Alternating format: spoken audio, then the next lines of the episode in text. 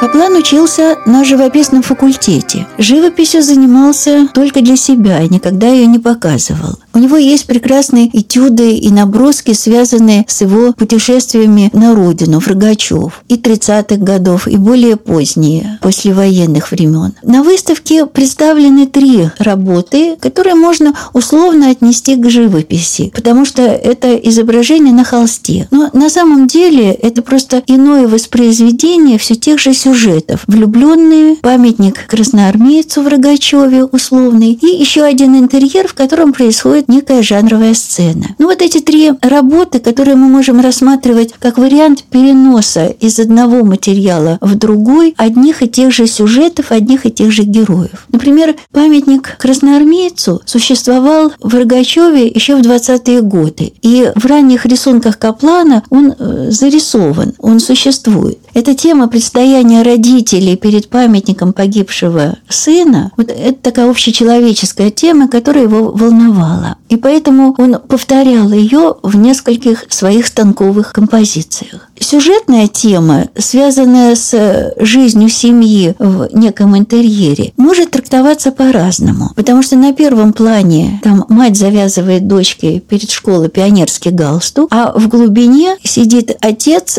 погруженный в утреннюю молитву. Надо сказать, что это, конечно, сюжет невозможный во многих советских еврейских семьях. Отцы уходили на работу иной раз раньше детей, бегущих в школу. Но это некая сочиненная композиция позиция, рассказывающая о том, что и как могло бы быть если бы не было антисемитизма, если бы к евреям относились иначе, если бы они были действительно свободны в своем выборе, в своей вере, в своих поступках и поведениях. Поэтому этот сюжет достаточно знаковый. Хотя трактовать его пластику можно по-разному, потому что не случайно яркие краски находятся вот на переднем плане, а человек, сидящий э, в талисе за столом в глубине, он в такой в сероватой дымке, как воспоминание воспоминания. Может быть, воспоминания о дедушке, которого помнила эта женщина. Может быть, о том, что было давно и давно исчезло.